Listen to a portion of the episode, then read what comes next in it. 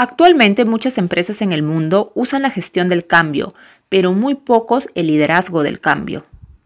Sin embargo, la presión competitiva que requiere una respuesta más rápida y valiente, sobre todo después de la pandemia del COVID, hace que el liderazgo del cambio adquiera más importancia y sea la solución necesaria como respuesta de un mundo mucho más rápido. Hola, mi nombre es Nurio Oviedo, soy cofundadora de Yellow Brain y hemos diseñado este espacio llamado Píldoras para el Cambio para compartir mis experiencias de gestión de cambio a nivel personal, profesional y organizacional. Quizás en estos momentos quieres hacer un cambio a nivel personal y no te atreves. Quizás quieres hacer un cambio de carrera, trabajo y no sabes cómo. O tal vez quieres hacer un cambio en tu organización o empresa, como empezar a innovar y hacer las cosas diferentes. En fin, en este espacio quiero que nos autocuestionemos y sobre todo que compartamos y superemos nuestros miedos al cambio. Hoy hablaremos sobre dos conceptos que de seguro has escuchado por ahí. Uno es la gestión del cambio y el otro el liderazgo del cambio. Pero ¿qué son estos dos conceptos y cuál es la diferencia? Bueno, la diferencia es muy grande. En los últimos años muchas organizaciones han estado utilizando más y más la gestión del cambio. Es más, hay ciertas empresas que cuentan con departamentos llamados así como gestión del cambio o change management. La gestión del cambio es más que nada un conjunto de procesos, herramientas y mecanismos que son diseñados más que nada para asegurar que cuando una organización trata de hacer un cambio, los stakeholders compren y se involucren con la idea del cambio, que el proceso esté bajo control y que el proyecto esté bajo un presupuesto determinado. Sin embargo, el liderazgo del cambio es diferente. Este consiste en articular la visión del futuro, movilizar recursos requeridos para que éste se hagan realidad, poner la energía en todo el proceso del cambio para que éste se haga de manera más inteligente y rápido.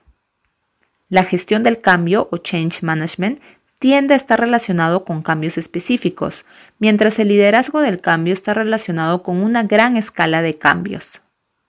La mayoría de directivos usan mucho el término de change management porque esto lo hacen en realidad hoy en día.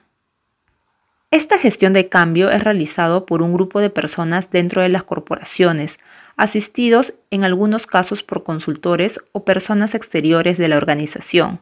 En cambio, el liderazgo de cambio es realizado por líderes que tienen una visión clara del futuro de toda la organización.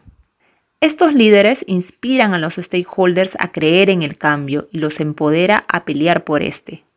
La gestión del cambio es más plano y directo, mientras que el liderazgo del cambio es urgente y empodera acciones determinadas por buenas ideas. Actualmente muchas empresas en el mundo usan la gestión del cambio, pero muy pocos el liderazgo del cambio. Sin embargo, la presión competitiva que requiere una respuesta más rápida y valiente, sobre todo después de la pandemia del COVID, hace que el liderazgo del cambio adquiera más importancia y sea la solución necesaria como respuesta de un mundo mucho más rápido.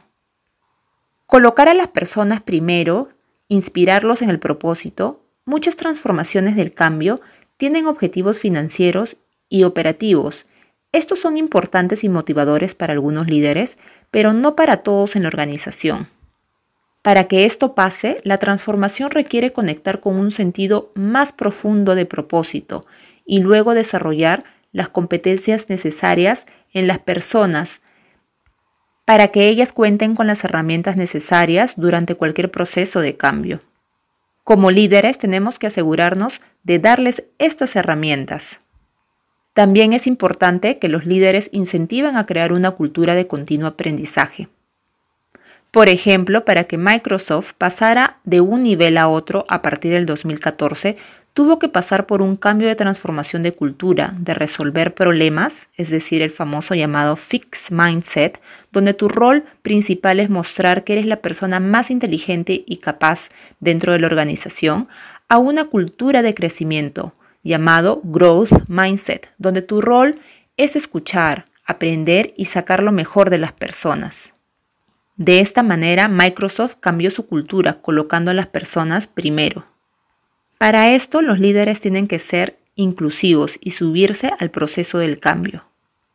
Por experiencia de Microsoft y otras empresas que han implementado la misma cultura, se han desarrollado ciertos pilares que apoyan a la organización para desarrollar estos líderes, como tener un coaching ejecutivo, un proceso de redesign, un diseño nuevo de la organización, gestión de proyectos ágiles, desarrollar equipos de alto rendimiento y ofrecer varias facilitaciones o reuniones efectivas. Las startups como Facebook, Shopify, Uber han sido expertas en desarrollar este tipo de líderes, líderes que crean en un cambio de no penalización del error para promover en los colaboradores la creatividad y que estos vean al error como un proceso de aprendizaje y un proceso de mejora constante. Si se dan cuenta, muchas de estas organizaciones han incentivado un growth mindset en los líderes para que estos puedan transmitirlo e inspirar a todos los colaboradores. Este pensamiento de crecimiento y aprendizaje constante ha hecho que, por ejemplo, Facebook sea totalmente distinto a como era hace dos años. Ahora tiene nuevas funcionalidades, nuevas soluciones para ayudar a pequeñas empresas, funcionalidades de publicidad, iconos para que las personas expresen mejor sus emociones, por ejemplo. Por lo tanto, no hay que sorprendernos que de acá a dos años tengamos muchas y mejores funcionalidades. En conclusión, amigos, es importante distinguir entre la gestión del cambio y el liderazgo del cambio, ya que dependiendo de las circunstancias o del enfoque que quieras desarrollar en tu empresa, escogerás uno o el otro.